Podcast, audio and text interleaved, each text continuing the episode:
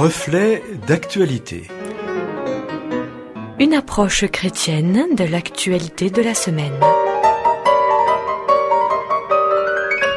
Nous retrouvons aujourd'hui le pasteur Gétro Camille qui nous propose sa chronique intitulée Le coronavirus est-il le danger du siècle?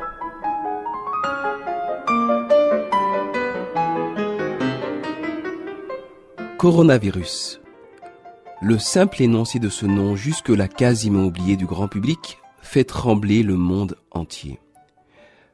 Quasiment oublié puisque c'est un autre coronavirus qui avait en 2003 provoqué une épidémie qui avait touché 8000 personnes, essentiellement en Chine et en Asie, et tué 800 d'entre elles, soit une personne sur dix.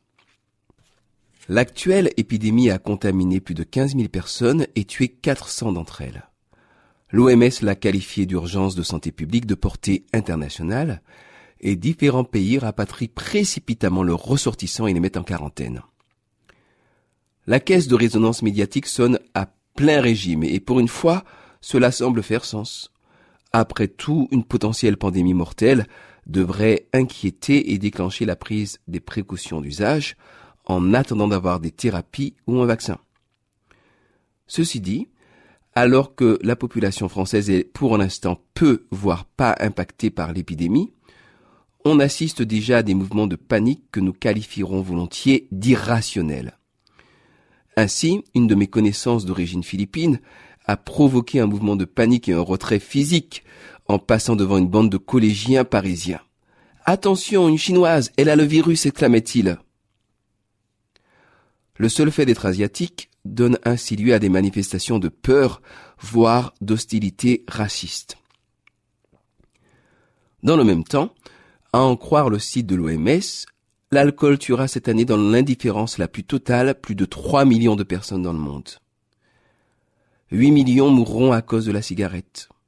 Le manque de sport, le sucre, les accidents de la route, la pollution, les accidents cardiaques liés à une alimentation malsaine, autant de tueurs de masse qui font leur travail dans une relative quiétude, puisque personne dans notre pays n'a jusque-là un mouvement de panique en passant devant le rayon alcool de son supermarché ou devant le bar du coin.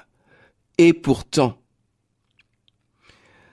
Agnès Buzyn, actuellement ministre de la Santé du gouvernement Philippe, est une femme compétente qui a dirigé pendant quatre ans l'Institut national de lutte contre le cancer.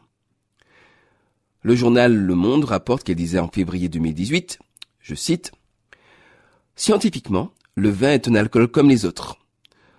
On laisse penser à la population française que le vin serait protecteur, apporterait des bienfaits que ne font pas les autres alcools, mais c'est faux.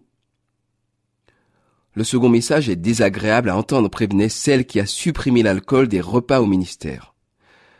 La réalité, c'est que l'alcool n'est pas bon pour la santé dès le premier verre et que c'est proportionnel. Chacun aimerait dire en dessous de tel seuil, vous ne risquez rien. En fait, avec modération, c'est un mauvais mot pour aujourd'hui. Le vrai message de santé publique serait l'alcool est mauvais pour la santé.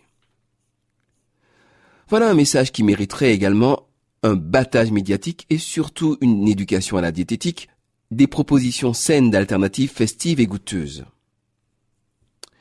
Et puis, il y a également tout ce qui tue de manière indirecte, est difficile à quantifier. La Cour des comptes a, le 29 novembre 2019, constaté une intensification de l'utilisation des pesticides, malgré les politiques menées par les différents gouvernements et le financement du plan éco-phyto mis en place à cet effet. L'utilisation massive de produits chimiques dans tant de domaines industriels et artisanaux est également porteuse de troubles hormonaux et cancérogènes divers. Et puis pour terminer, il y a ce qui ne nous tue pas encore, mais qui a pourtant de vrais effets à long terme sur la survie des êtres humains. Le réchauffement climatique qui rend des terres incultivables, l'effondrement de la biodiversité et plus généralement du vivant avec des records de disparition, par exemple, d'insectes pollinisateurs dans nos campagnes et partout dans le monde la nature systémique de la vie laisse présager de grandes catastrophes qui toucheront inéluctablement les humains qui ne sont jamais qu'un maillon de la chaîne. Cette mise en perspective notamment des chiffres, nous démontrent que pour qui ne prend pas le temps de poser sa réflexion et de se documenter, de croiser les sources, un seul arbre qui tombe, le coronavirus, fait définitivement plus de bruit que toute une forêt qui pousse et qui menace la vie tout entière de la planète. Surtout quand la nouvelle de sa chute est relayée par tous ceux qui en vivent. Pensons donc global, pensons durable, même si des urgences telles que le coronavirus pressent et occupent l'espace médiatique.